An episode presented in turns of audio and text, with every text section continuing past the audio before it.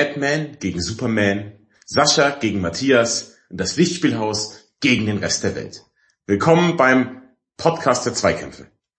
Ja, schön, dass ihr euch Zeit genommen habt. Ähm, mal wieder. Mein Name ist Matthias. Ich bin der Sascha. Genau, und das ist das Lichtspielhaus. Und das Schöne bei uns ist, dass wir natürlich die einzig wirklich wahre, ultimative Wahrheit verkünden. Dementsprechend sind wir ein bisschen später dran als die anderen, äh, aber nicht einfach, weil wir es verbaselt haben und ich krank im Bett lag, sondern einfach, ähm, damit ihr euch erstmal den ganzen Mumpitz anhören könnt und jetzt dann wirklich quasi das Evangelium äh, erhalten könnt. Die wirklich wahre Meinung über den Film, den wir heute behandeln. Aber ja, naja, es lag ja schon ein bisschen dran, dass du angeschlagen warst. Du hattest wohl Kryptonit in deinem Brei. Ich hatte Kryptonit in meinem Brei, um genau zu sein. Und du hattest ja eine, die wirkliche Grippe, die wirklich wahre die Grippe. Die wahre Grippe, hattest im wirklich wahren Kinopodcast. Ja, das Problem war tatsächlich, ich hatte mir so ganz entspannt äh, Premierenkarten, also äh, für die Erstvorstellung quasi gesichert von äh, Batman vs. Superman. Und dann hat's mich tatsächlich gelegt. Also ich durfte tatsächlich nicht aus dem Haus gehen, äh, weil ich irgendwie sonst die Pest verbreitet hätte.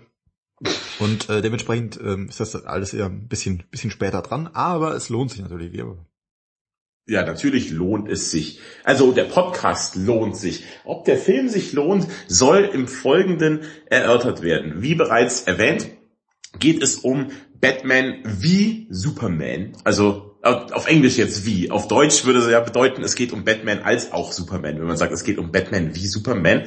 Nee, es geht um Batman gegen Superman Dawn of Justice. Ähm, Dawn of Justice soll ja schon ein bisschen ankündigen, dass jetzt auch die äh, Justice League durch den Film gepusht werden soll. So hatte ich das verstanden im Untertitel, oder? Ja, genau. Also Justice League, äh, für alle, die nicht so comic-affin sind, das ist quasi, das sind die Avengers von DC. Ja, also DC ist dieser andere Comic-Verlag, die Avengers sind Marvel und DC ist so ein bisschen der schlechtere äh, Comic-Verlag, der jetzt aber auch sieht, also schlechter ist ja Geschmackssache. Ich glaube, die setzen ein bisschen weniger um aber die sind immer noch sehr bekannt. Und die sind sehen jetzt, was Marvel gemacht hat. Ja, mit ihren einzelnen Superheldenfilmen, mit ihrem ganzen Marvel Cinematic Universe, ähm, mit ihren Netflix-Serien. Marvel ist ja jetzt im Moment überall. Und DC denkt sich jetzt, na, wir wollen das aber auch haben. Wir wollen auch ein DC Cinematic Universe, wo alles zusammenhängt und alles miteinander verwoben ist. Und deswegen brauchen sie natürlich auch eine, also die Avengers brauchen sie ihre Justice League. Und versuchen jetzt mit dem Film die Anfänge davon zu etablieren, indem sie zwei ihrer größten Helden aufeinander loslassen. Und zwar sind das Batman und Superman. Genau. Ähm, das gibt's ja auch immer wieder tatsächlich in den Comics, dass man ähm, versucht, große Helden oder auch große Bösewichte so dieses äh, so ein Team-up eben zu stecken, ähm, wobei es hier einfach der Reiz ist, dass sie tatsächlich hier gegeneinander kämpfen, was hier im Titel schon steckt, also Batman versus Superman. Ähm, das hat natürlich schon mal seinen Reiz, weil ich meine, Batman haben wir jetzt echt viel schon gesehen. Wir haben auch echt Superman schon viel gesehen, aber halt zusammen noch nicht. Das stimmt, ja. Ähm, man könnte jetzt meinen, das ist hier der Christopher Nolan Batman, ist es aber nicht. Also Batman wird hier nicht verkörpert vom, na wie heißt der Machinist nochmal, Christian Bale. Ja. Der hat keine Lust mehr. Wir haben einen neuen Batman. Wie gut oder schlecht er das macht, können wir gleich noch erörtern. Aber Matthias, bevor wir das tun und hier jetzt in Medias Res gehen, sollen wir nicht mal bisschen unsere Kehlen befeuchten? Ich habe dir gerade schon mein Glas gezeigt und du siehst, ich habe viel vor. Ja, tatsächlich. Äh, der Sascha lässt sich heute mal schmecken. Ähm, ein Teil, also wir haben ein, ein, nämlich ein Geschenk erhalten, ist schon ein bisschen länger her, ähm, aber jetzt kommen wir endlich mal dazu. Äh, bedanken uns an dieser Stelle ganz herzlich für äh, einen Doppelpack sozusagen. Und zwar zum einen gab's lecker Beef Jerky. Du hast es dir beim Kino schon schmecken lassen. Wie war das denn? Richtig, das war fantastisch fantastisch. Es ist ja so, dass leider in Amerika wird der Beef Jerky nachgeschmissen. Das sind ja diese äh, dieses Trockenfleisch, trockene Rindfleisch, das so gewürzt und geräuchert ist. Ähm, und in Deutschland kostet es eine Million Yen. Aber ein ganz fantastischer Hörer hat uns jeweils einen Beutel davon zukommen lassen. Ich habe ihn natürlich prompt mit in Batman gegen Superman genommen. Und was soll ich sagen? Der Beutel war auch das Beste am Film, der Beutel Beef Jerky. Das kann entweder daran liegen, dass das Beef Jerky so fantastisch oder der Film so schlecht war oder beides. Ähm, das Beef Jerky auf jeden Fall, so viel sei versichert, war absolut hervorragend. Es war dieses Original Jack Links Beef Jerky. Ähm, wenn ihr mal ein paar, paar Kreuzer übrig habt, dann solltet ihr euch das unbedingt zulegen. Es ist ein gesunder und köstlicher Kinosnack. Und wer mich kennt, weiß ja, dass ich gerade in meinen Kinosnacks auch sehr auf die, die, den gesunden Aspekt achte. Ja, natürlich. ja. Ja, sehr cool. Das war also schon mal sehr, sehr gut. Und als zweites, da haben wir uns auch sehr drüber gefreut, haben wir eine Flasche Bowmore Islay Single Malt Scotch Whisky, zwölf Jahre alt bekommen. Und ähm, ich hatte mir den im Vorfeld schon ein bisschen schmecken lassen. Ich habe dann den Sascha jetzt zukommen lassen via Post. Äh, und äh, so können wir das tatsächlich jetzt auch gemeinsam trinken. Also wenn ihr zum Beispiel Angst habt, wenn ihr uns was von unserer Wishlist bei Amazon bestellt und es kommt dann nicht, kommt dann nur bei einem an, nein, nein, wir deichseln das dann schon so, dass wir auch beide was davon haben. Das ist richtig. Ich habe mich sehr gefreut über den Packerl. Und jetzt habe ich ihn hier, den Bowmore. Ich schnüffel mal. Oh, er riecht ja ganz vorzüglich. Und ich werde jetzt auch gleich mal kosten, denn ich habe Durst.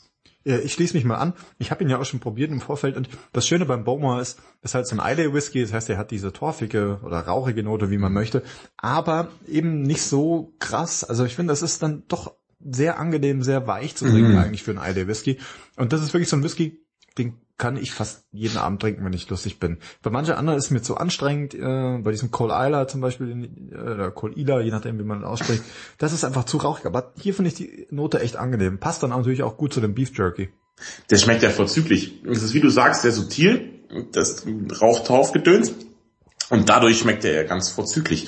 Du kannst ihn jeden Abend trinken, wenn du lustig bist. Wenn ich ihn jeden Abend trinke, bin ich lustig. ja, tut mir auch jetzt doppelt gut, weil da kann ich meine Stimme ein bisschen ölen. Also ja, ja. euch nicht, falls ich hier ab und an nämlich ein bisschen husten muss, dann sind es noch die Nachwehen quasi äh, von meiner Erkältung. Deine Erkältung? Ich dachte, es war die Grippe. Es war die Grippe, es war die reine Grippe. Oh, da hat sich jemand jetzt vertan. Vielleicht bist du doch ein geheimer Superheld und deswegen konntest du den Podcast nicht aufnehmen, weil du ein Doppelleben führst. Hm, ja, wahrscheinlich. Vielleicht war ich auch nur betrunken vom Baumoor. Das kann auch sein. Anderthalb Wochen lang. Also er schmeckt mir sehr gut und äh, ich habe mir wirklich, ich glaube, so drei, drei Wurstfinger breit habe ich mir eingeschüttet in mein Glas. Und das werde ich jetzt den Podcast über ähm, mir zu Gemüte führen. Ihr habt ja bestimmt schon den Trailer gesehen von dem Film und euch gedacht, naja, mein, wie geht das alles zusammen? Wir werden jetzt mal ein bisschen die Story für euch aufdröseln. Ähm, der Film beginnt tatsächlich, meiner Meinung nach beginnt der Film sehr, sehr gut, denn wir starten also in den Credits, also während, während der Vorspann läuft, sieht man nochmal, wie die Wayne-Familie umgelegt wird. Dachte ich mir jetzt, muss nicht sein, haben wir schon tausendmal gesehen. So, da fängt's schon an. Also, jetzt, jetzt werde ich mal meinen, also da muss ich jetzt schon sagen, das hat mich zum Beispiel genervt.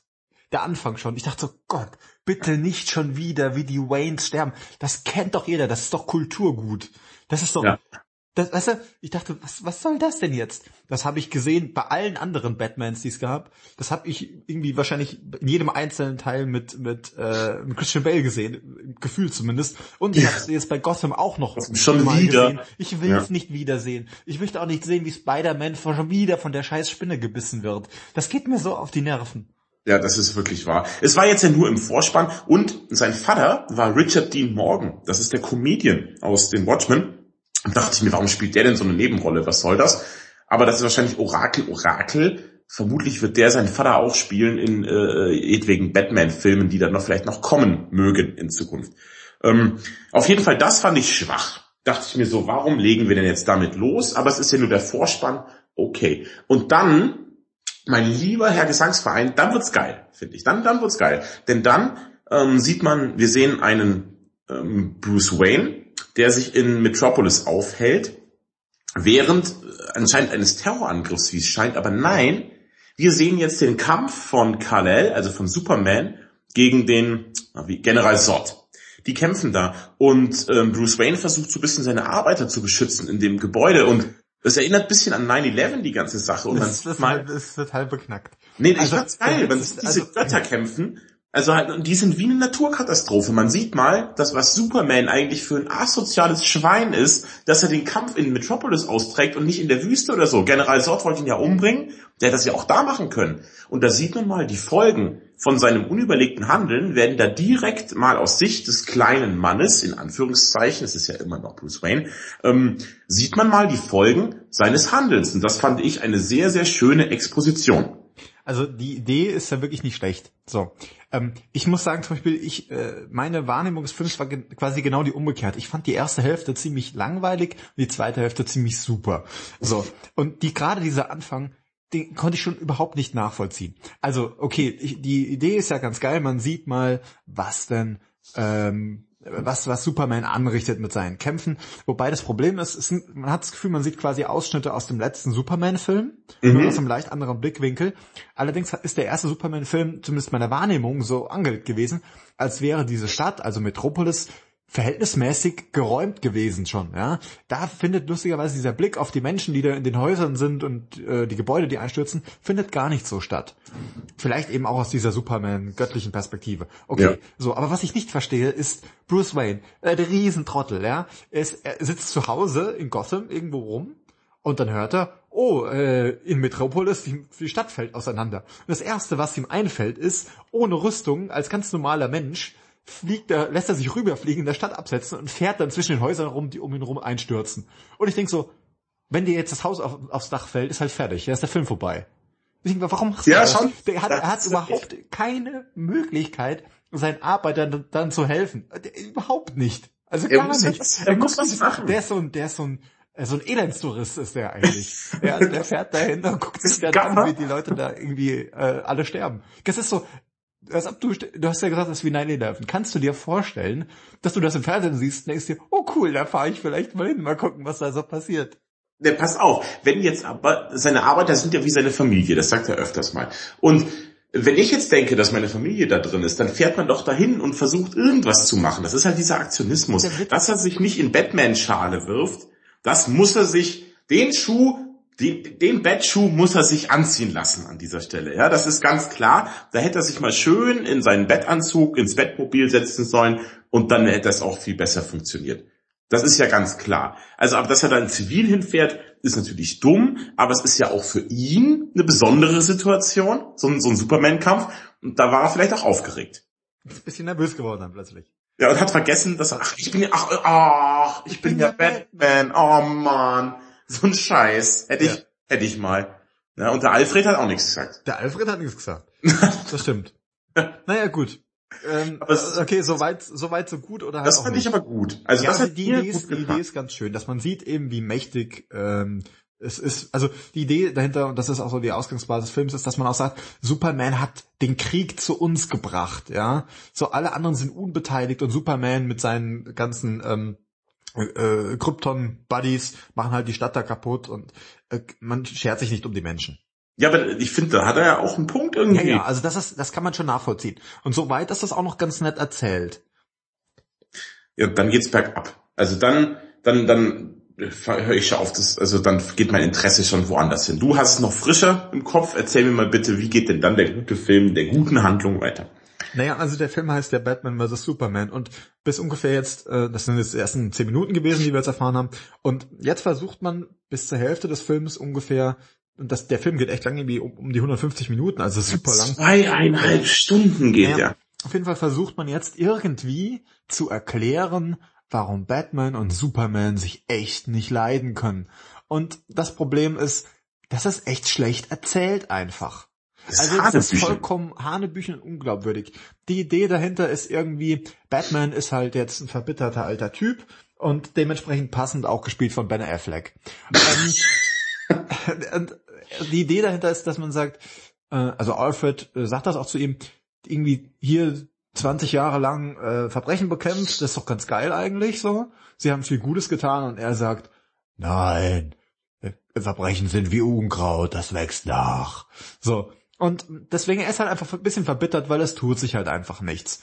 Und er sagt, jetzt die größte Bedrohung, die wir jetzt einfach haben, ist eben dieser Superman, der sich keiner Gerichtsbarkeit und gar nichts unterstellt und irgendwer muss sich dem in den Weg stehen, stellen, denn es geht jetzt nicht mehr nur um irgendwie ein kleines Verbrechen, sondern es geht um die ganze Menschheit und das ist mein Vermächtnis. Das ist bisschen beknackt, weil Superman hat ihm echt nichts getan. Na Moment mal, da, da muss ich jetzt aber doch mal reingrätschen. Ich finde tatsächlich Batmans Beweggründe ähm, sind noch also die, ich finde, die haben noch viel mehr Hand und Fuß als die von Soups. Also ich finde wirklich, Batman sagt so, der ist einfach echt gefährlich. Und, und das sieht man ja auch am Anfang. Er trägt diesen scheiß kryptonischen Krieg, mit dem keiner auf der Erde was zu tun hat, trägt er dahin. Wer weiß, was für Aliens noch kommen, muss sich ja ein Batman denken.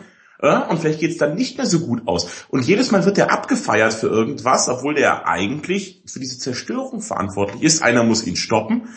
Und wer kann das denn bitte im DC-Universum? Batman ist halt einfach der Geilste. Und deswegen muss er das halt machen. Ich finde, das ist schon noch okay. Gerade weil, wir haben ja diesen, also wie du gesagt hast, wir haben einen älteren Batman. Er ist so ein bisschen grau meliert, er hat 20 Jahre gekämpft und ist halt völlig desillusioniert auch, weil er, er merkt langsam, es geht nichts, Verbrechen wird es immer geben, egal was Batman macht. Ja? Und deswegen will er noch mit der letzten Kraft, die ihm bleibt, in seinem alten, kaputten Körper, will er halt noch wenigstens die Menschheit, wenn, wenn er sie schon nicht retten kann, dann will er es halt probieren wenigstens, ja, dass er Superman von der Erde tilgt. Das finde ich noch okay. Noch okay. Also und dann ja, geht's also, ja das in die andere Richtung, warum der andere nicht mag. Also ich kann das bis dahin schon mal, also eigentlich nicht nachvollziehen. Das ist so, ich finde, das ist so ein unbegründeter Hass. Also er hat, er strebt halt auch überhaupt keinen Dialog an. Das, erste, was er zu ihm sagt, wenn sie sich dann sehen, ist, kannst du eigentlich bluten? Stell, stell dir mal vor, du würdest einen auf der Straße treffen und dann sagt, dann sagt das, das ist das Erste, was er zu dir sagt, da würde ich mir auch denken, du Penner. Ja, aber gut, wir reden nachher noch mal ein bisschen darüber. Ja. Ähm, also das sind auf jeden Fall die Beweggründe von, äh, Bats. Von, von, von Bats. Bei, bei Superman ist das Ganze ein bisschen anders. Bei ihm ist es eher so. ja, es ist, es ist, es ist tatsächlich schwierig zu erklären, weil es einfach nicht nachzuvollziehen ist. Äh, es ist irgendwie, ich kann es gar nicht sagen, irgendwie hat er halt irgendwie Probleme, weil die Leute ihn, irgendwie, die halten ihn halt für schuldig. Also irgendwie irgendwas passiert in irgendeiner Wüste auch, da versucht man ihm irgendwas anzuhängen, was überhaupt keinen Sinn ergibt irgendwie. Völlig also mit einer Entführung von Lois Lane und er rettet sie und aber es werden Leute erschossen und deswegen ist er schuld irgendwie so, wo man sich denkt, hä, was? Er hat doch keinen einzigen Schuss abgegeben und nichts irgendwie. Es ergibt einfach keinen Sinn. Ja. Naja, und er, er soll jetzt auch irgendwie verbittert sein, weil die Menschen ihn irgendwie nicht so wollen. Ja. Und, das, ihm aber und dann erstmal 50 Statuen errichtet. Dann sieht er in der Zeitung, man, dieser Batman in Gotham City. Und Gotham City liegt übrigens einfach halt in, in Steinwurfnähe von ja, das ist auch so, mega dumm. Ähm, ja, pass auf. Und dann sieht er in der Zeitung, Batman brandmarkt jetzt Leute, die er halt verhört hat. Dass so im Gefängnis auch sehen, oh, der ist von Batman halt geschnappt worden und alles, ja. Ziemlich cool. Ja, das ist eh ganz geil. Und auch nicht so schlimm, macht man Küken ja auch. Aber Superman sieht es in der Zeitung und auf einmal hat er jetzt diese Inception in sich drin. Ja, man, dieser Batman da drüben, das ist ganz ein schlimmer Finger der macht ja Selbstjustiz. Ach was, Batman macht Selbstjustiz mit den schlimmsten fucking Verbrechern von Gotham City. Und was macht der Typ in seinem blauen Strampler? Ist das keine Selbstjustiz oder was? Nee, das ist in Ordnung, denn er ist ja ein lebender Gott. Was unterscheidet denn bitte Superman von Batman? Aber da meint auf einmal Superman, Selbstjustiz ist schlecht, okay, und deswegen muss ich die Fledermaus aufhalten. Das ist, das ist so völlig Banane, diese Motivation. Und, und hier hakt's halt eben, ja. Weil als Zuschauer ist einem das von vornherein klar und man hat, man hat wirklich das Gefühl, die sind einfach gerade mal ein bisschen dumm. Also, die, als, als ob sie beide, die sind ja beide eigentlich, eigentlich auch schlaue Leute, so, Bruce Wayne und so weiter. Man denkt sich, ihr, ihr habt's ja eigentlich drauf, aber man hat das Gefühl, die haben einfach mal so zwei Stunden das Hirn einfach ausgeschaltet. Und jetzt äh, einfach, drehen sie einfach mal kurz alle am Rad. Das ist einfach ganz, ganz schlechtes Drehbuch. Es ist wirklich schlecht. Da hat man einem einfach gesagt, bin anscheinend einem offensichtlich betrunkenen Germanistikstudent aus Singapur, hat man gesagt, du pass auf, Batman soll gegen Superman kämpfen, lass den Grund einfallen. Und ja. das kam dann dabei raus. Also man merkt richtig, wie gezwungen das ist. Das ist wirklich gezwungen. Man versucht hier äh, eben diese, diese Spannung herzustellen und die ist halt einfach leider nicht da. Nee, die null. ergibt keinen Sinn. Ähm, es gibt eine Szene, also wir haben schon erwähnt am Anfang, wir werden heute ein bisschen mehr spoilen, weil wir wirklich euch zeigen wollen, wie hier vielleicht auch ein bisschen, so wie die Probleme sind, das geht eben nicht, wenn man es nicht anspricht. Ähm, es gibt eine interessante Szene, denn äh, Batman überlegt sich, was machen wir denn mit diesem Superman, wie können wir die denn eine auswischen? Und er sagt, ah, es gibt dieses Kryptonit. Vielleicht soll ich das mal irgendwie holen. So. Es gibt eine sehr, sehr coole, wie ich finde, Verfolgungsjagd. Er fährt mit Batmobil durch die Gegend, hinter einem LKW her, in dem dieses Kryptonit drin ist. Der LKW wird gesteuert von Leuten von Lex Luthor tatsächlich. Ja. So, soweit, alles wie gehabt, der Held jagt die Bösen. Verfolgungsjagd, Viertelstunde lang, ziemlich cool. Auf einmal fährt Batman um eine Ecke und vor ihm in der Luft schwebt von jetzt auf gleich Superman und haut ihm das Batmobil kaputt. Und du denkst dir, Batman jagt gerade die Bösen, du Trottel. Warum, warum, warum bist du überhaupt da? Und ja. warum legst du dich mit Superman, äh, mit Batman an? Das ergibt überhaupt keinen Sinn. Mega dumm. Anstatt vorher die Bösen wenigstens zu stoppen, er kann sich ja Bats danach schnappen. Nö. Wie ist eine Fliegenklatsche, haut das Batmobil weg und sagt dann, Batman, du, du, du. Jetzt ist aber Schluss mit Selbstjustiz. Sonst siehst du schon noch, ne? Und, und Batman antwortet, kannst du bluten? Und dann fliegt er davon. Ja, und ein großer Manko wird hier schon offenbar, ein großes Manko, und zwar der Umgang mit Kryptonit. Denn anscheinend ist Kryptonit allen komplett wurscht, es sei denn, man braucht's gerade ganz, ganz dringend. Das ist ein bisschen wie so ein Regenschirm, den lässt man auch zu Hause und dann steht man irgendwo und denkt, verdammt, ich hätte ihn doch einpacken sollen. So läuft das ab. Und so ist das hier auch, der lässt diese Typ mit dem Kryptonit, das einzige Zeug, das ihm irgendwas tun kann, lässt Superman einfach wegfahren. Und sagt, besser es hat irgendein verrückter Irre, Irre als Batman. Das stimmt. Das ist, das ist wirklich, das ist seine Meinung. Besser sind irgendein Irre als Batman, ja. Denn, denn Batman mag ich nicht. Denn das hat der Drehbuchautor so festgelegt. Deswegen darf er auch kein Kryptonit. Ja? Er könnte locker beides. Er hätte das Kryptonit ins Meer schmeißen können ja? oder in den Weltraum. Aber nö, äh, ich stoppe lieber kurz Batman zehn Minuten vorher. Völliger Mumpitz ist das. Und es wird ja leider auch nicht besser. Ähm, warum man Superman nicht erkennt, das, ach komm, da müssen wir jetzt auch mal drüber sprechen. Das im ganzen Film, im ganzen Film durch erkennt niemand super, ja halt später dann schon, aber auf jeden Fall die meiste Zeit ist es halt einfach so, nö, wer ist das, wer ist das? Auch in seiner Zeitung, Clark Kent ist in der Zeitung und, und Superman, es gibt ja jetzt mittlerweile Nahaufnahmen und Interviews mit ihm, dass da einer mal sagt, du sag mal Clark, bist du das im Fernsehen? Ja, also vor allem, ähm, vor allem Lawrence Fishburne, der ja sein Verleger ist, äh, ja. also der spielt den Perry White, also Katastrophe. Das ist wirklich schlimm. Bei Batman kannst du vielleicht Bilder von Superman machen. Ja. Ich mache ein Selfie mit dem Duck? Was ist das denn? Also bei Batman ist ein bisschen besser, denn Christian Bale hat ja einfach noch seine Stimme verstellt und sich Eyeliner drauf getan, hat gesagt, ich bin Batman. Jetzt hat er einen Stimmmodulator. Ähm, das finde ich dann noch für etwas vertretbarer, oder? Beim neuen Batman. Mit diesem Stimmmodulator finde ich noch besser. Also ja, als beides auch keine, es ist keine Überraschung oder so, dann ist irgendwie, gut, es wird aber auch, es wird tatsächlich auch nicht aufgelöst. Also Batman bleibt so geheimnisvoll, wie er halt ist, ja. Ja. Also, den Umständen entsprechend. Naja, auf jeden Fall so, wir haben halt, es gibt dann halt den unausweichlichen Kampf zwischen den beiden, das so. Äh, die hauen sich auf die Schnauze. Wir, wir werden gleich nochmal über die Action gesondert sprechen. Äh, und dann, also ich verkürze das jetzt auch ein bisschen ab und dann bricht das Ganze halt, dann sind sie sich plötzlich dann doch wieder Freunde und äh, legen sich mit Lex Luthor und äh, Doomsday an, der kommt ja auch im Trailer schon vor. Doomsday ist eine Mischung aus den Resten von General Zod und Blut von Lex Luthor. Ja. So, so eine super, super Kampfbestie, den ich eigentlich ganz geil fand. Also zum einen ist der halt ähm, ein klassischer Superman-Bösewicht, äh, dieser Doomsday, und zum anderen ist er eben sehr, sehr mächtig, weil er eben kryptonisch ist, äh, also nur von Kryptonit eben verletzt werden kann, und vor allem, weil er wie so eine ja, er absorbiert eben Energie und wird immer nur mächtiger. Und das Krasse ist ja jetzt, gerade Superman äh, hat ja einfach vor allem eine rohe Kraft und alles, was er ihm halt entgegenschleudern kann, macht ihn einfach nur stärker, den Doomsday. Ja, aber das ist, Weißt du was? Ich lasse mir von mir aus diese Story noch eingehen. Sie kämpfen aus wirren Gründen gegeneinander und dann müssen sie sich vereinen, um gegen den neuen Bösen zu kämpfen von mir aus. Aber da geht's ja schon weiter. Dieser neue Böse ist so ein langweilig designtes, bekacktes Monster, das vielleicht auch noch okay wäre. Aber dann zeigen sie, und das muss ich jetzt für rauslassen, im Trailer zeigen sie schon, Wonder Woman. Im Trailer zeigen sie uns Doomsday. Im Trailer zeigen sie uns, warum sie sich nicht mögen. Im Trailer zeigen sie uns, warum sie sich zusammenraufen. Im Trailer zeigen sie uns, wie sie gegen Doomsday kämpfen. Im Trailer zeigen sie uns alles. Wenn ihr den Trailer gesehen habt zu dem Film, dann wisst ihr, wie der Film abläuft und wie er endet und ihr wisst alles über diesen Film. Wenn ihr den Trailer gesehen habt, dann in Gottes Namen geht nicht ins Kino. Ich hatte wirklich das Gefühl, und das ist wirklich wahr, ich schaue hier diesen Film gerade zum zweiten Mal.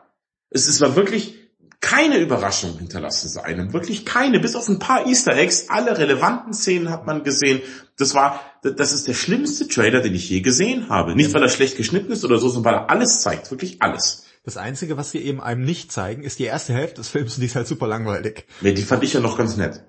Ja, also, also das, ja. aber ansonsten, der Film zeigt ja wirklich alles. Der Film zeigt alles ja tatsächlich. Äh, der, ja. 150 Minuten lang, alles.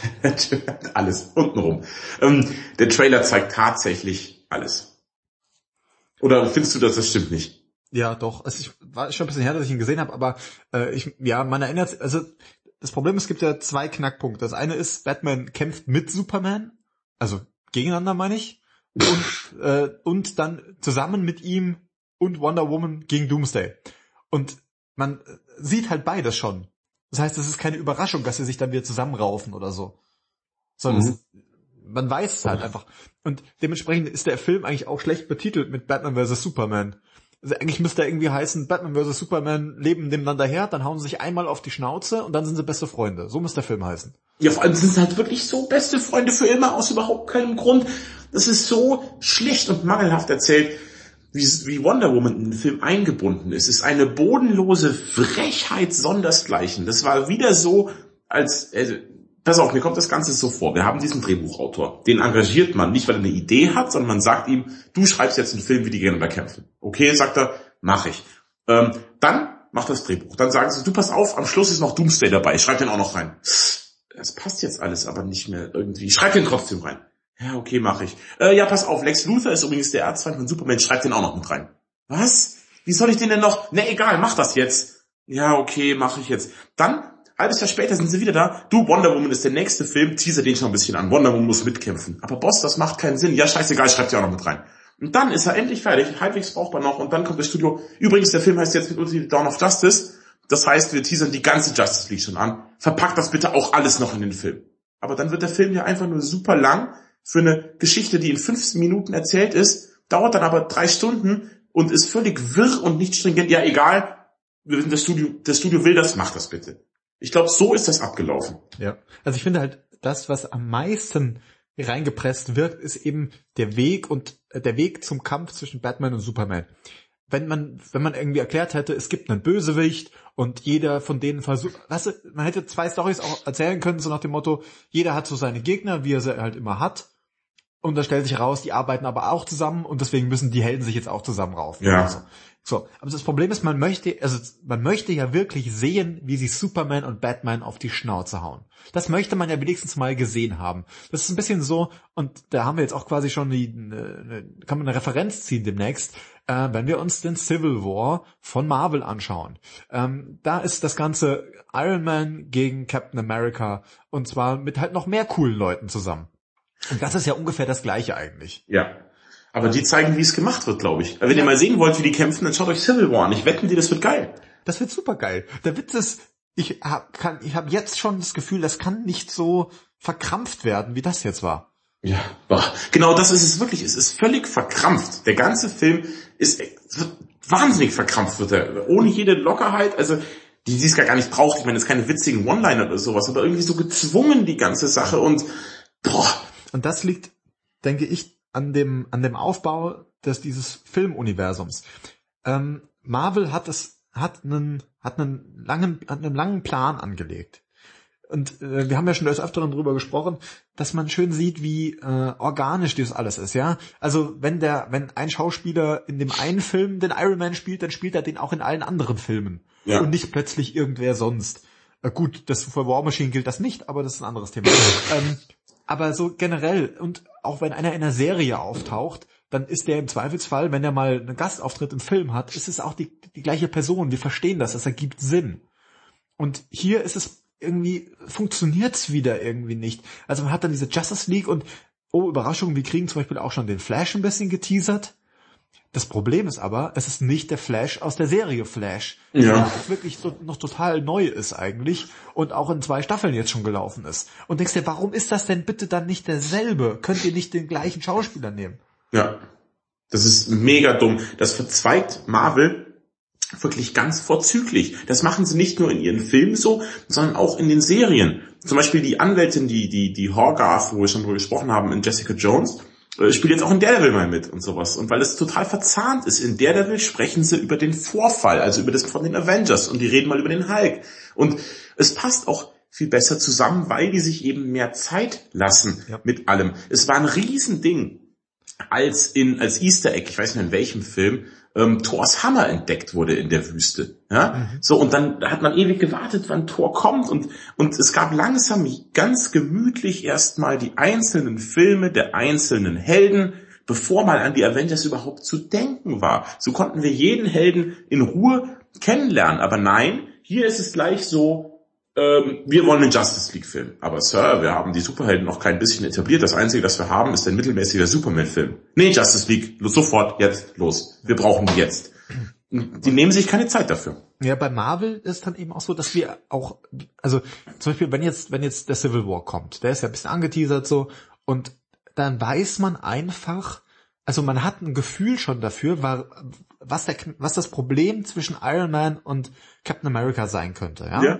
Weil die, man weiß, die arbeiten zusammen, aber man weiß von vornherein, die sind echt unterschiedliche Typen. Die, haben, haben so ein paar kleine Reibungen auch schon in den Filmen vorher gehabt. Das ergibt einfach Sinn. Ja. ja. Und jetzt haben wir hier einen Batman von, gespielt von Ben Affleck, mit dem wir noch überhaupt, zu dem wir keine kleine Verbindung haben. Wir können den noch gar nicht einschätzen, was das eigentlich für ein Typ ist.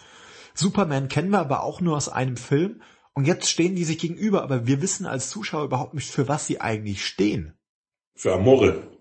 Amore. ne, pass auf, du, du sprichst da was Richtiges an. Genau, wie du gesagt hast, in Civil War. Ähm, ich muss nur sagen, die beiden, ich denke mir, ah ja, oh, kann ich mir vorstellen, dass die kämpfen. Da gibt's genug, die haben genug schon erlebt zusammen, damit das Sinn ergibt, dass die kämpfen. Und weil wir eben ihre Freundschaft auch schon kennen und die uns auch was bedeutet als Zuschauer, ja, haben wir schon sofort auch einen Bezug und merken, was es für, wie übel das ist und was es für ein Gewicht hat, wenn die gegeneinander kämpfen. Als im Trailer dann gesagt wurde, hier, aber der, der Bucky, er ist mein Freund, als er gegeneinander kämpfen. Und Iron Man sagt nur ganz verdutzt, aber das bin ich doch auch. Und dann hatte ich schon Gänsehaut, weil ich mir dachte, stimmt, wir kämpfen ja fast Brüder jetzt gegeneinander, mega geil. Der, und, Fa ja, der Fall, der Fall ist einfach so viel höher in dem Moment. Ja, genau. Und hier kämpft ein Batman, den wir noch nie gesehen haben, gegen einen Superman, den wir vor acht Jahren gesehen haben. Pff, juckt mich nicht. Irgendwie ist mir egal, dass die, das sind Typen, die kennen sich nicht, die hauen sich ein bisschen aufs Maul. Es ist mir in dem Moment einfach egal, wenn die kämpfen. Ja? Das Spiel, wenn wir jetzt schon dreimal Ben Affleck gesehen hätten und dann schon zwei Justice League Filme, weißt du, wo die schon BFFs geworden sind, die haben sich gegenseitig zehnmal den Arsch gerettet und irgendwas passiert jetzt, dass die beiden gegeneinander kämpfen, würde ich mir auch denken, cool. Aber so ist das irgendwie, die, lässt es die Zuschauer eben kalt. Die Zuschauer gehen nur ins Kino jetzt, um halt ein Action-Spektakel zu sehen. Ja, und dann wollen sie keine zweieinhalb Stunden Rhabarber sehen, der dann nicht mal Sinn ergibt. Und deswegen ist es halt sehr, sehr schade, weil sie, sie sich so hetzen müssen mit der ganzen Sache. Weil an sich ist die Idee, dass die beiden gegeneinander kämpfen, finde ich gar nicht so schlecht. Nee, die Idee ist auch eine klassische Comic-Idee. Das ist ja jetzt nichts Neues, ja. Nee, das, das ist ja ein Frank, Frank Miller-Comic, glaube ich, sogar. Ja. Es ist, das ist wirklich ein, ein Nerd, so ein Nerd-Traum natürlich auch so ein bisschen. Man, also man geht ins Kino wegen dieser Viertelstunde, in der sie sich beide auf die Schnauze hauen. Und, und bevor wir vielleicht über den Kampf tatsächlich, weil das ist das Entscheidende, und da gibt's ja auch wahrscheinlich Kritikpunkte, über, bevor wir darüber sprechen, lass uns vielleicht nochmal über Batman und Superman einzeln sprechen. Das finde ich gut, eine gute Idee. Auch über die Schauspieler mal, wie die ihren ja, Job machen und so fangen wir mal vielleicht mit äh, Henry Cavill an, der den Superman gespielt hat, weil den kennen wir schon. Der hatte, ich finde, ich finde, er ist eigentlich ein sehr überzeugender Superman. Nicht davon mal abgesehen, dass er eine Maschine ist. Wie aufgewacht er ist, ist abnormal. Finde ich, hat er aber auch dieses, dieses glatte, dieses ruhige auch zum gewissen Grad. Äh, aber trotzdem finde ich auch, wenn er dann diese leuchtenden Laseraugen kriegt, die er hat, sieht er echt fies aus, finde ich auch. Hat man das Gefühl, da kommt so ein bisschen die, richtig die Wut aus ihm auch raus. Und also ich finde, er ist ein wirklich, er ist ein guter Superman. Das ist richtig. Ich gebe dir recht. Henry Cavill ist ein guter Superman. Er bringt die Physik mit, die man braucht.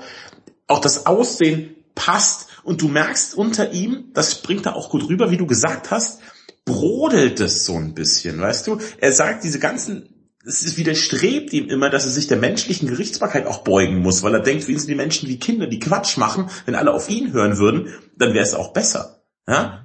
Verstehst du? Das bringt er auch sehr gut rüber. Es ist nicht die Schuld, also wirklich beileibe nicht seine Schuld, dass das in meinen Augen kein guter Film ist. Henry Cavill ist der Man of Steel und das macht er auch gut und das will ich ihm auch über, überhaupt nicht absprechen. Der kann überhaupt nichts dafür. Er ist ein toller Superman. Ich möchte ihn auch nicht recastet sehen oder sowas. Der ist wirklich seit äh, Christopher Reeve ist er für mich der Beste. Er ist auch keine Kunst, ne? Da gab es diesen Spacko mit der Serie und dann noch den furchtbaren aus Superman Returns. Er ist ein guter Superman, finde ihn ordentlich. Ja, also Henry Cavill ist wirklich gut, gut gecastet, muss man sagen. Und ähm, er hat einfach auch diese, er hat diese Ausstrahlung. Das ist wichtig. Man muss ihm irgendwie auch vertrauen können und da finde, da passt auch seine seine Lois quasi dazu, gespielt von Amy Adams, die nicht so eine Schönheit ist. Weißt du, was ich also Ja, ja, hast recht. ja, Ja. sondern man kann vorstellen, die ist irgendwie putzig auch und man versteht schon, dass die sich ganz gut verstehen. Ja. So und das ergibt dann auch irgendwie Sinn und das macht auch Spaß, denen zuzugucken.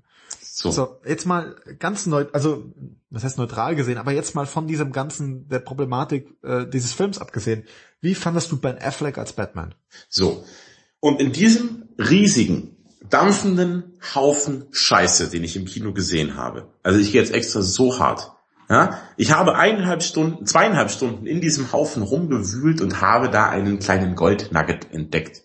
Und zwar war das Ben Affleck als Batman. Ich hätte gedacht, er kackt furchtbar ab. Ich dachte, er ist eine Katastrophe. Wir haben doch damals, als er gecastet wurde, gesagt, was ist denn hier los? Ben Affleck als Batman spinnt ihr eigentlich. Aber von Sekunde eins an, ja, fand ich, dass er einen super Batman gespielt hat. Ich, er ist mein, mittlerweile ist er mein zweitliebster Batman nach Christian Bale. Christian Bale ist einfach Batman, es ist leider so, ja. Aber er gerade diesen älteren Batman, er spielt ja Batman am Ende seiner Karriere eigentlich. Und das macht er so toll. Er spielt nicht nur einen guten Batman, er spielt auch einen hervorragenden Bruce Wayne. Ähm, Und ich möchte unbedingt, wenn ein Gutes aus diesem Film erwächst, dann noch ein Ben Affleck Batman-Film. Ich habe mega Bock drauf. Der wird, das kann ich jetzt schon verkünden, weil ich weiß das natürlich privat von Ben Affleck. Es ist kein Witz jetzt. Ben Affleck, es wird einen Standalone-Film mit ihm geben und er selbst wird Regie führen. Oh, er hat ja in Argo auch schon gezeigt, dass er das kann.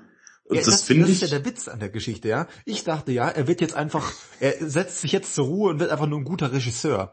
Aber jetzt äh, überraschenderweise ist er auch immer noch ein guter Schauspieler und er bringt, das hätte ich nicht gedacht, tatsächlich die Physik für diesen Batman auch mit. Du siehst in der Trainingsmontage, alter Vater, der hat echt sich noch mal, der hat sich noch mal bemüht, oder? Der hat noch Auch mal echt Gas gegeben. Auch wenn du in dieser normalen Batman-Rüstung siehst, ja, also diese Hautenge, dieser Batsuit, da sieht man, der hat richtig Oberarme und so. Das ist Ja. echt nicht schlecht. Und das für, und das kommt ja wirklich, wird auch erwähnt, für einen Mann seines Alters.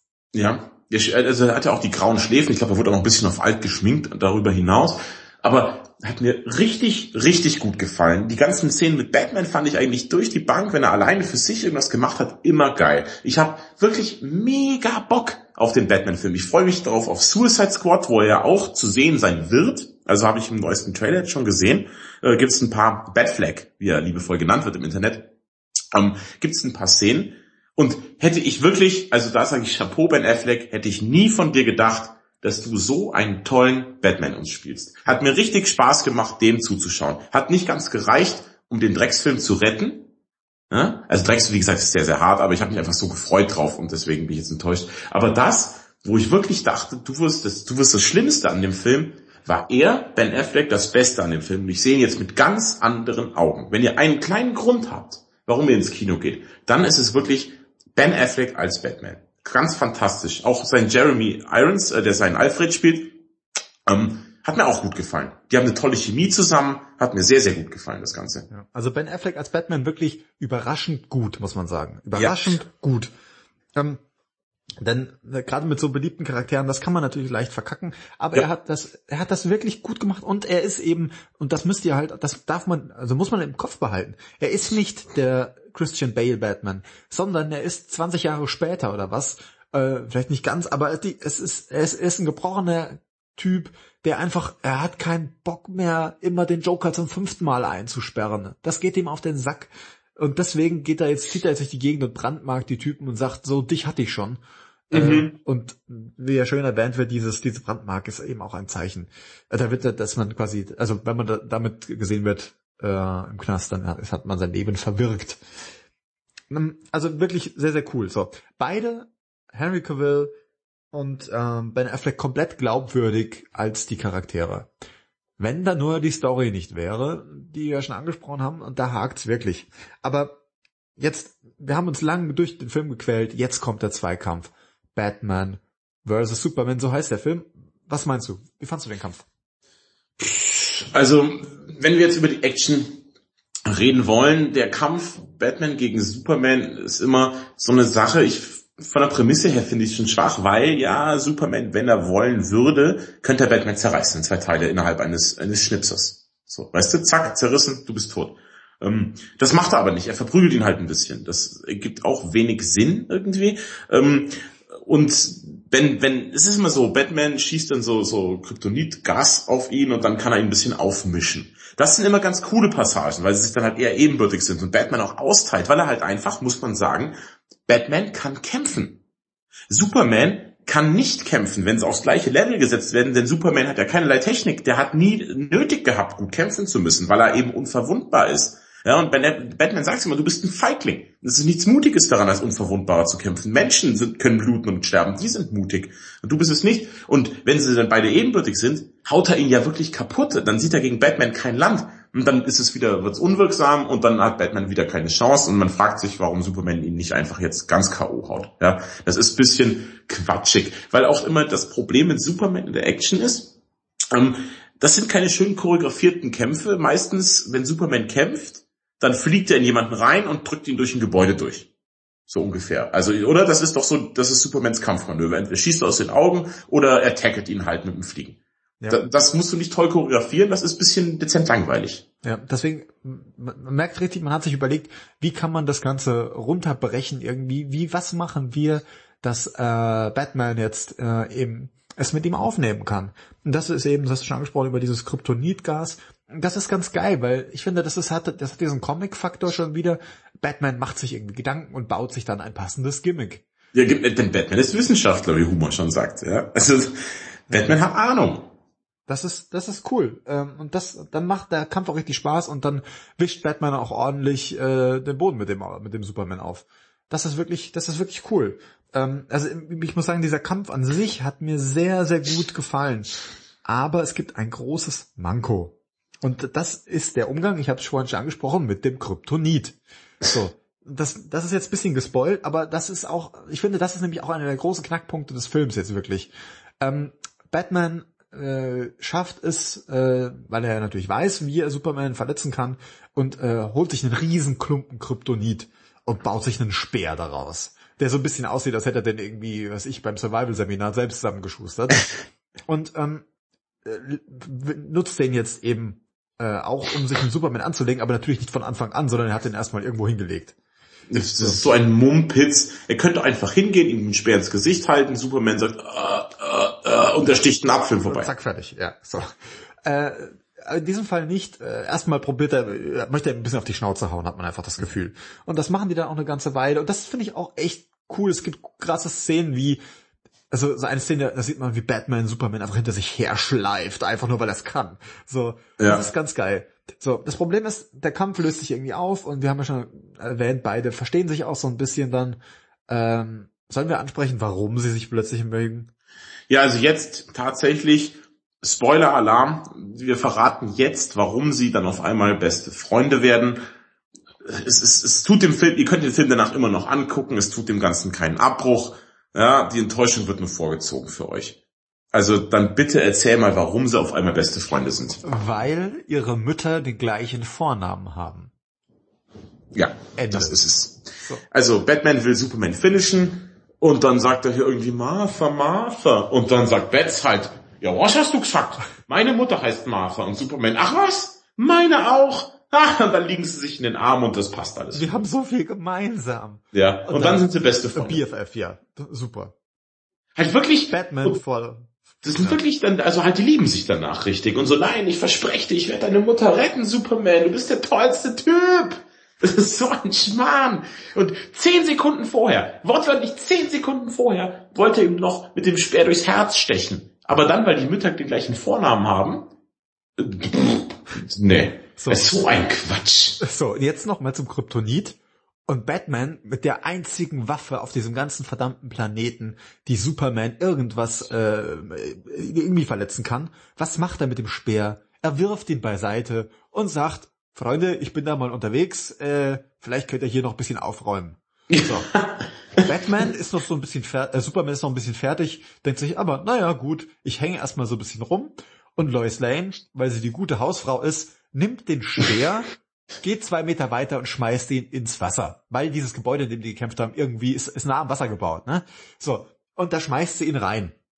Die mächtigste Waffe quasi auf dem ganzen verdammten Planeten liegt in der Pfütze. So. liegt, also irgendwo unter Wasser halt, wo man aber auch eigentlich nur zwei Meter tief tauchen muss, um es wieder Mega rauszuholen. dumm, ja. So. Und die lassen das da liegen.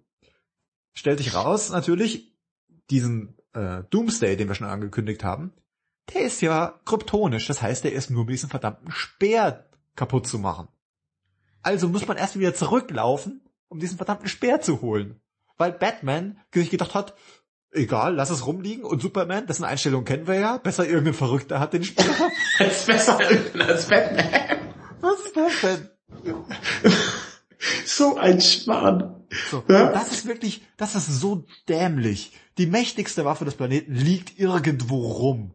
Das verstehe ich auch nicht. Und dann kämpfen sie gegen Doomsday und der Kampf, den fand ich jetzt von der Action her auch nicht so geil. Da fand ich das vorher ein bisschen besser, aber das war alles, fand, finde ich, was wir hier in Action sehen, war schlechter als was wir in Deadpool gesehen haben zum Beispiel. Also das, wobei Deadpool auch schon Ja, nicht das so geil nicht war. sagen. Also ich muss sagen, Verzeihung, ähm, da muss ich wirklich sagen, ähm, jetzt gefällt mir der Film. Mal abgesehen von diesem ganzen, von der Story. Ich finde, man muss sich verabschieden von der Story irgendwann. Man muss einfach das Hirn ausschalten. Und ähm, ab dem Punkt, also ab diesem Kampf zwischen den beiden, wo es losgeht, da hatte ich meinen Spaß. Mir hat dieser Kampf wirklich, wirklich gut gefallen. Und ich fand auch den Kampf gegen Doomsday zum Beispiel geil, weil man sieht, ähm, desto mehr Doomsday geprügelt wird, umso mehr mutiert er und umso mächtiger wird er. Aber da gibt es natürlich auch wieder Probleme, denn Superman ist eigentlich, wie wir schon erwähnt haben, eigentlich kein Trottel, fliegt mit Doomsday ins Weltall, wo man sich denken würde, ganz praktisch, setzt den vielleicht einfach auf den Mond aus, dann sitzt der halt da rum. Ja. Und die Weltbevölkerung denkt sich, nein, nein, wir sollten dich vielleicht auf halber Strecke mit Atomwaffen beschießen. Was? Ein bisschen Schmarrn auch. Äh, diesmal hat Superman ja endlich gelernt aus seinen Fehlern. Er kämpft nicht mit Doomsday in, in Metropolis oder in Gotham. Ist ja anscheinend eh eine große Stadt, so wie es scheint. Das ist aus, ein bisschen dämlich übrigens auch. Man hat anscheinend aus erzählerischen Gründen einfach beide äh, Städte äh, an die beiden Ufer eines Flusses gelegt, sodass man in Metropolis das Bat-Signal zum Beispiel in Gotham am Himmel sehen kann. Das ist so ein Quatsch. Das ist mega dumm. Und der Witz ist ja, als Clark Kent zum ersten Mal auf so einer, ist auf irgendeiner äh, Abendveranstaltung und Bruce Wayne, einer der reichsten und mächtigsten Männer der Welt, läuft da rum und Clark Kent sagt, wer ist das denn? Und denkst dir so, hallo, du bist Reporter. Wir wohnen eigentlich in der gleichen Stadt, du bist Reporter. Was ist das denn? Also, ah. Naja. Ja, dann- wir haben noch gar nicht über Lex Luthor gesprochen. Oh ja. Es ist ja so, ich habe ja gesagt, Jesse Eisenberg wird alle wegboxen mit seiner Lex Luthor ähm, Präsentation. Tatsächlich gab es einen ganz tollen Kommentar auf der Seite vom äh, Simon, der meinte, leere Versprechung, Jesse Eisenberg wird als Lex Luthor rocken. Da hat er recht. Ich dachte, er macht das geil, aber er spielt den nur aufgedreht.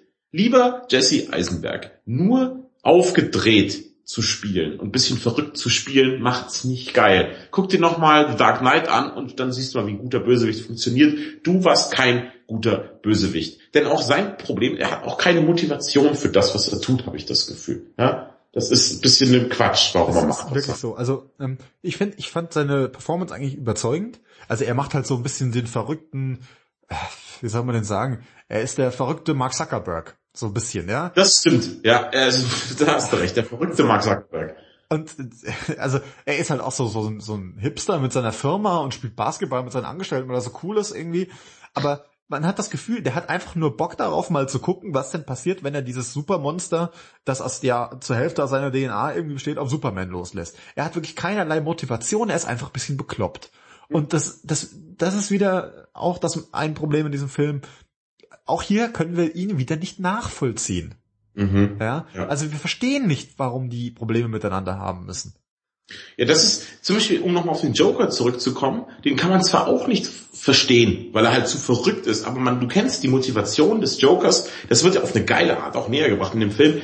Dieser Mann will die Welt einfach nur brennen sehen. Weißt du, der will einfach nur eskalieren, der Joker, und geil. Das, das ist, das finde ich, das kann ich nachvollziehen. Also nicht ich persönlich, aber ich kann das verstehen, was er da möchte. Und Jesse Eisenberg ist so, das ist eher so, ich bin äh, reich, habe alles, ich bin auch ein bisschen böse und mache ein bisschen böse Sachen. Und es ist, boah. Ich, Der hat ja auch im Endeffekt über seinen Doomsday, den er ja schafft, auch keinerlei Kontrolle. nö, überhaupt nicht. Ja. Gar nicht. Was hat er sich denn aber gedacht dabei, der Affe? Also, es ist äh, komplett unverständlich wieder. Ähm, Ja, also ihr seht schon, das große Manko des Films sind nicht die Schauspieler, es sind auch nicht die, die Art und Weise, wie sie die, die, die Helden, die wir ja alle kennen, präsentieren. Es ist tatsächlich die Art und Weise, wie es erzählt ist. Dieser Film ist komplett leider unmotiviert, muss man sagen. Und das merkt man auch an so Kleinigkeiten wie dieser supergeilen Batman-Rüstung eigentlich. Die seht ihr auch schon im Trailer. Batman zieht diesen super Anzug an, ja. Ja, so er ist Iron Man. Rüstung, ja. Ist so ein bisschen Iron Man eigentlich, tatsächlich.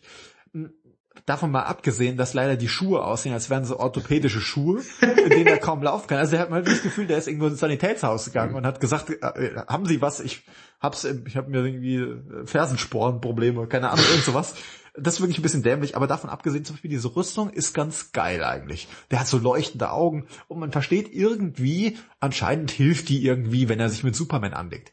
Aber zum Beispiel auch das wird nicht erklärt, warum das eine super geile Rüstung ist und es wird überhaupt nicht abgefeiert, wenn er sie anlegt. Ja, als gar nicht. Ne? Als ich die im Trailer gesehen habe, dachte ich, super geil, Batman baut sich natürlich, weil er Batman ist, ein geiles Gimmick, nämlich eine Superrüstung. Man dachte irgendwie, die ist vielleicht aus Material von Krypton gebaut oder irgend sowas. Aber nein, er hat sie plötzlich an und es ergibt überhaupt keinen Sinn. Und sie wird auch nicht groß thematisiert irgendwie. Also das ist war das das ist auch wirklich das Problem. Also dieser Film dauert ja zweieinhalb Stunden, die sich aber leider nicht ums Wesentliche drehen, um Batman versus Superman, sondern die versuchen den Film so voll zu packen mit lauter Justice League Anteasern und Gedöns und, und Storysträngen, die ins Nirgendwo führen, wie diese Zukunftsvision, die brauchen wir jetzt gar nicht spoilen, aber weißt was ich meine, Ja, ne? es gibt so Traumsequenzen auch und so. Ja, das ist, alles das ist so Quatsch. Deswegen dauert der Film zweieinhalb Stunden, obwohl die Handlung nicht einmal im Ansatz, die eigentliche Handlung, nicht mal 90 Minuten hergeben Ja. würde. Das ist, heißt, wir haben eine wirklich ganz, ganz kurze, quatschig erzählte Geschichte, die aber auf zweieinhalb Stunden aufgebläht wird, wo aber dann trotzdem der Film irgendwie gepresst wirkt, weil sie so viel anderes Scheißzeug reinpacken wollten in den Ja. Film. Also es ist wirklich, es ist schwierig und dann ist natürlich auch Wonder Woman noch mit dabei, die ich persönlich ganz cool fand. Äh, auch, also sie ist halt sehr, sie ist halt Wonder Woman. So, ähm, gespielt von Gal Gadot und die, ich finde, die sieht auch aus wie Wonder Woman. Äh, die benutzt auch die Wonder Woman Sachen, also dieses Lasso, das sie hat, ähm, diese, diese, Hol diese das Lasso und so. raus. Wir spielen Wonder Woman und Superman. Aber mh, also das ist, und das finde ich zum Beispiel gut, das muss man sagen, das ist wirklich sehr comic-mäßig. Ähm, dieser Endkampf gegen Doomsday, das ist ein Comic-Endkampf. Je, wir sehen jeden einzelnen Helden und wir sehen jeden Helden mit dem, was, was ihm ausmacht. Superman fliegt halt rum und macht seine Lasergeschichten da. Ähm, die äh, Wonder Woman taucht auf und ähm, benutzt halt wirklich auch dieses Lasso, um diesen Typ einzufangen. Und Batman, das fand ich ganz geil, lässt, äh, springt auch mit dieser Batclaw da von, von Bauwerk zu Bauwerk und so. Das sieht ganz geil aus. Ja, stimmt Das schon. sieht richtig comic-mäßig aus. Da hast du recht. Das ist ja, ich sag ja auch gar nicht, dass er halt eine Katastrophe ist, der Endkampf. Bei mir war es wahrscheinlich eher das Problem, dass ich halt schon zwei Stunden 20 im Kino war, mir zwei Stunden 20 Mist angesehen habe und einfach ehrlich gesagt auch keinen Bock mehr hatte am Ende. Vor allem zwei Stunden 20 in deinem Fall zumindest äh, Mist in 3D angesehen. Oh ja, das, du landest uns schön rüber wieder. Ähm, mein Beef Jerky war auch schon lang alle übrigens, deswegen war ich auch traurig. Also ich war in 3D im Kino und ich kann einmal mehr sagen, das 3D war für die Katz. Ich flippe aus. Völliger Mumpitz, den in 3D zu zeigen. Es gab keinen coolen 3D-Moment. Es hat es einfach wieder ein bisschen dunkler und blöder gemacht. Also schaut, haben die denn, haben die nicht die Avengers gesehen? Ganz ehrlich, wieso, hab- haben die die nicht angeguckt? Da sieht man, wie man es geil aufbaut, wie man es geil erzählt, wie man einen geilen Film macht. Und da sieht man auch, wie man 3D, obwohl es nachbearbeitet ist, halbwegs geil macht. Ja. Aber hier, 3D war, ohne Witz, also kann ich dir wirklich versichern, obwohl ich ja eh kein Fan von 3D bin, aber das war einfach nur ein Haufen Scheiße, das Ja, da 3D. hat's, das, das war tatsächlich da ganz gut, ähm, dass ich so spät jetzt ins Kino gegangen bin, weil nach dem, was ich alles gehört habe, unter anderem eben auch auf, dann, äh, ein kleiner Hinweis mal wieder auf lichtspielhaus-podcast.de, aber auch bei Facebook und Twitter, man kriegt ja dann so einiges mit, da findet ihr uns ja auch überall. Und da habe ich dann auch schon gehört, dass das 3D halt für einen Eimer ist. Und da habe ich ja auch gleich tatsächlich, ich, ja, seit Matthias hat auf 3D verzichtet. Hab ich noch nie erlebt. Ja. Ähm, bevor wir jetzt dann langsam zum Fazit auch kommen, weil wir sind, sind schon wieder gleich bei einem Stündchen, Oh. ähm, noch ein Kommentar zum Soundtrack von meiner Seite aus. Der Soundtrack ist gemacht von Hans Zimmer, den kennen wir ja nun mal äh, wirklich schon lange, äh, Flucht der Karibik, wobei das hauptsächlich Klaus Badelt ist, aber das ist so das, ne, die Hausnummer. Mhm. Ähm, das, den fand ich ganz gut. Der ist nämlich nicht nur von Hans Zimmer, sondern auch gemacht zusammen mit Junkie XL. Den kennen die meisten als JXL, ähm, weil die Plattenfirma es nicht so geil fand, dass er sich Junkie nennt. Und der hat damals diesen tollen A Little Less Conversation Remix von Elvis gemacht. Ich habe gerade Déjà-vu. Hast du nicht schon bei Mad Max von Junkie XL erzählt? Ich meine, dass er auch mit an Bord war, genau. Und ähm, den Soundtrack fand ich wieder gut, weil er hat diesen, diese epische äh, Note von Hans Zimmer, das, das kann er halt. Und gleichzeitig hat er aber auch teilweise ganz coole, äh, ein bisschen, bisschen actiongeladenere Musik. Und da merkt man anscheinend, dass der JXL dann doch die Finger mit dem Spiel hatte. Also das, das hat mir wirklich gut gefallen. Also, ich weiß ja nicht. Mir, mir ist er nicht aufgefallen, ganz ehrlich. Also er war für mich, ich kann nicht sagen, er war schlecht, aber er war unauffällig. Für mich jetzt. Ja. Ich habe dir da noch was versprochen, dem Sascha, ich habe es noch nicht erwähnt. Ähm, und zwar, ich hatte ich hab mir einen epischen Moment in diesem Film noch gewünscht, oder ich dachte, er müsste eigentlich kommen. Äh, er kam aber allerdings nicht. Und ich dachte wieder nach, das wäre viel geiler gewesen als das, was wir eigentlich gesehen haben. Oh ja. ja. Möchte ich nämlich mit euch auch noch teilen, ja, und äh, mal hören, was der Sascha sagt. Und zwar, für alle, die es eben auch schon gesehen haben. Es gibt die Szene, ich hatte das schon erwähnt, dass äh, diese Waffe, diese, dieser Speer mit dem Kryptonit vorne, wird ja von der Lois Lane ins Wasser geschmissen. Ja. Taucht so ab. Das Problem ist dann, Batman und Superman sind beide im Kampf verwickelt und sie muss aber diesen Speer holen, weil dieser Speer eben den Doomsday verletzen kann. Das Problem ist, sie hüpft da ins Wasser, will runtertauchen, ihn wieder rausholen, wo sie reingeschmissen hat und über ihr bricht das Haus aber zusammen, das heißt, sie ist eingeschlossen. So. Das, wie geht's eigentlich aus? Superman holt sie irgendwann da raus, alles ist Knorke. So. Nichts passiert, so. ja. Ich dachte in dem Moment wahrscheinlich, weil unter Wasser, habe ich gedacht, Superman kommt an, will Lois Lane retten, weil der denkt, die ist ersoffen. Und er macht das auf und sie ist halt verschwunden mit dem Speer. Und dann habe ich gedacht, jetzt bestimmt taucht gleich Aquaman auf aus dem Wasser, hat diesen Speer in der Hand, diesen leuchtenden grünen Kryptonitspeer in der anderen Hand, hat er halt hier Lois Lane, legt sie ans Land und verschwindet einfach wieder. Das wäre fantastisch gewesen. Wie episch wäre das gewesen? Ja, das, da bin ich völlig bei dir. Das wäre super gewesen. Also überlegt euch das. Ihr seht das im Kino. Lois Lane eingeschlossen, unter Wasser, unter Wasser. Hallo, die ist einmal saufen, ja? Und wer rettet sie? Superman? Was? Nein! Das ist der Aquaman-Moment. Stellt euch vor, Jason Momoa mit seinem, was ist, statt seinem geilen Zepter, das er normalerweise hat, hat er dann hier diesen Speer in der Hand und rettet sie. Wie geil wäre das gewesen? Und da gab's ja, also Jason Momoa als Aquaman, ich habe jetzt wieder neue Bilder gesehen. Der hat ja diese Maori-Tattoos und alles. Alter Vater, freue ich mich auf Aquaman wie schon auf lange, lange keinen Superheldenfilm mehr zuvor. Die haben ja wirklich, Aquaman ist ja wirklich so, die machen ja alle Witze auch bei Big Bang und so immer, wie lame Aquaman ist und so, ja. ja. Dass er der lameste Superheld von allen ist. Und dann nehmen sie halt den größten Badass-Schauspieler und besetzen den damit. Ich glaube, Aquaman wird mega geil. Ja, ich, ich weiß gar nicht, kriegt der einen eigenen Film ja, oder darf der nur eine Justice League? Justice League? Film. Ähm, kriegt einen eigenen Film tatsächlich. Das finde ich gut. Freue ich mich drauf. Ja. Ähm, ja, lass uns vielleicht dann doch zum Fazit kommen langsam. Ja, möchtest du mal anfangen? Ja, kann ich machen. Ich habe lang, ich habe während des kompletten Podcasts jetzt drüber nachgedacht, wie viele Punkte ich da eigentlich gebe, also wie viel Powersterne ich gebe. Und ich schwank immer noch ein bisschen. Deswegen erzähle ich euch jetzt erstmal ein bisschen, äh, wie denn mein Fazit ist. Vielleicht hilft es mir am Ende. Also ich habe mich sehr gefreut auf den Film, weil ich dachte, Batman vs. Superman, das ist episch, das ist ein Comic-Klassiker eigentlich, ja. Das, das muss man eigentlich gesehen haben und ich habe mich sehr, sehr drauf gefreut. Ähm, jetzt saß ich in dem Film drin und der Film fängt halt an mit dem, was ich halt nicht mag, diese Origin-Nummer. Ich sehe schon wieder, wie Batman, also Bruce Wayne, in dieses komische Höhlensystem reinfällt und wieder sind diese verdammten Fledermäuse um ihn rum und dann hat er Traumsequenzen und dann sehen wir irgendwie eigentlich nochmal den Ausschnitt aus ähm, dem letzten Superman-Film nochmal irgendwie. Ich kenne das alles schon, ich brauche das nicht mehr.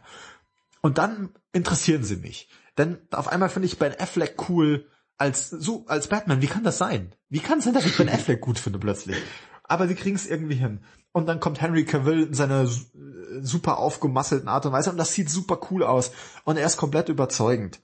Und dann langweilen sie mich die Hälfte des Films. Eigentlich ist das Thema des Films, Batman und Superman haben Probleme und weil sie zu mächtig sind und keinen haben, an dem es rauslassen kann, an dem es lohnt, hauen sie sich gegenseitig auf die Schnauze. Das ist ein bisschen so, als hätten die ein Paar-Seminar irgendwie besucht und irgendwie dann hätten sie so Schaumstoffdinger und dann hauen sie sich und dann stellen sie doch fest, dass sie sich eigentlich echt mögen, weil ihre Mütter die gleichen Namen haben. So, und dann wird der Film cool, der Kampf ist cool, das Finale mit Doomsday ist cool. Das macht mir echt Spaß. Und sie teasern an, sie teasern mir tatsächlich auch Aquaman auf eine andere Art und Weise. Sie, teas sie zeigen mir ähm, Wonder Woman. Das macht mir Spaß. Das macht mir tatsächlich auch Spaß auf mehr. Und wenn es jetzt mal anfangen durchzuziehen und die gleichen Schauspieler ein, äh, äh, einsetzen und die gleiche Stimmung auch rüberbringen in den Filmen und nicht mal so, mal so, dann habe ich da auch Bock drauf. Und ich gebe tatsächlich, ich gebe, ich gebe sieben Powersterne. Das ist Ui. erstaunlich viel dafür, dass ich mich so aufgeregt habe die ganze Zeit. Aber im Endeffekt hat's mir dann doch Spaß gemacht. Und ab dem Punkt, wo sie mal dieses ganze Elend von vorher mal einfach beiseite lassen, ab dann wird's interessant. Und ab da habe ich jetzt Bock auf die Justice League. Sieben Powersterne. Gut, das ist ja schon mal, das ist ja schon mal nicht schlecht, das ist nur viel. Ähm, ich gebe ein bisschen weniger, denn ganz ehrlich, Leute, wir haben Batman versus Superman. Das Drehbuch schreibt sich von selbst. Es ist doch, gibt denen irgendeinen guten Grund, warum sie kämpfen. Lass die, den irgendjemanden, weißt du was? Gib von mir aus Superman rotes Kryptonit, da dreht er ja durch, weißt du ja? Und kommt aus Smallville, wieder ausflippt, und lasse dann kämpfen. Dann sagt man einfach, okay, er hat sein rotes Verrücktheitskryptonit, muss gestoppt werden. Wen fragen wir? Ey, Alter, fragt Batman, der ist der coolste. Super Film, super Film, ich bin, ich bin jetzt schon gehypt. Den Film will ich sehen. Nee, nee, nee, wir machen lieber folgendes. Wir nehmen diese kleine Billo-Geschichte, erzählen die völlig behindert und falsch, pumpen das Ganze noch auf mit lauter anderem Gedöns, das kein Mensch braucht, denken aber nicht von zwölf bis Mittag nur irgendeine Kleinigkeit zu Ende, schreiben holprige, rotze Scheißdialoge, haben, und das ist der größte Fehler, das habe ich vorhin vergessen, der größte Fehler des Films, wir haben keinen guten Bösewicht.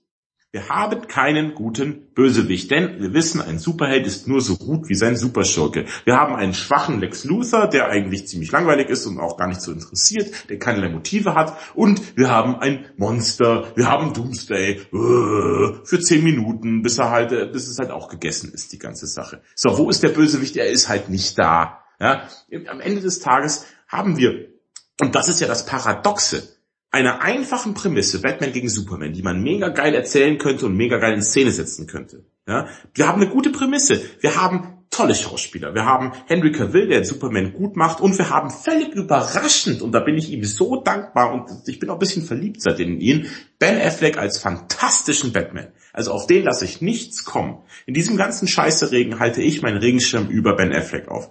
Der kann, kann nichts dafür, der war wirklich toll. Wir haben alles ist da. Wir haben ein aufgeblasenes Psycho-Riesenbudget. Alle Zutaten sind da, aber es ist einfach richtig, richtig schlecht gemacht und das liegt nur am Drehbuch. Nur am Drehbuch und an nichts anderem. Das Drehbuch ist der letzte Scheiß. Ja, das ist Kacke. Dazu hat der Trailer mich noch voll gespoilert. Also ich weiß alles darüber, wenn den Trailer gesehen hat. Der Trailer war eine Frechheit. Und das muss man in dem Fall einfach auch mit einbeziehen. Aber auch ohne Trailer, Lirum Larum, gibt es von mir ähm, fünf Powersterne.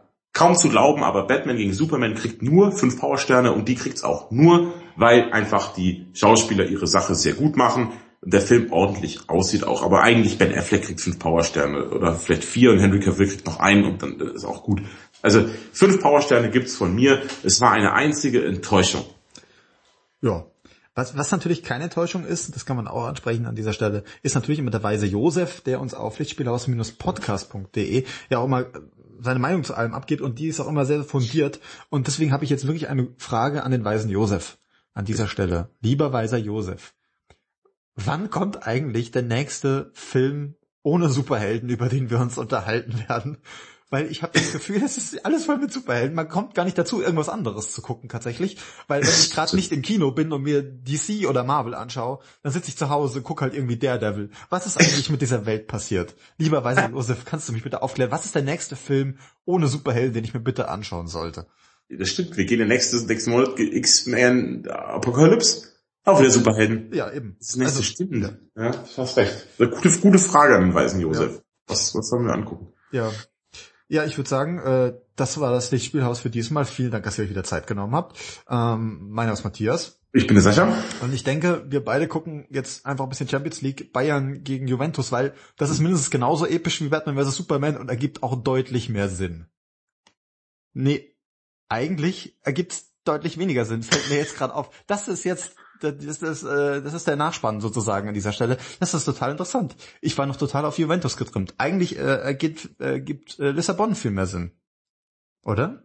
Ja, stimmt. Das ist jetzt das Easter Egg am Ende vom Podcast. Das ist tatsächlich das Easter Egg. Ähm, das Geile ist ja, das ist ja zeitsouveränes Hören hier. Das heißt im Zweifelsfall äh, irgendwie hört ihr dir das nächstes Jahr und dann spielen die wieder gegeneinander. Also ähm, an dieser Stelle, also jetzt brauchen wir ein gescheites Ende eigentlich, ne?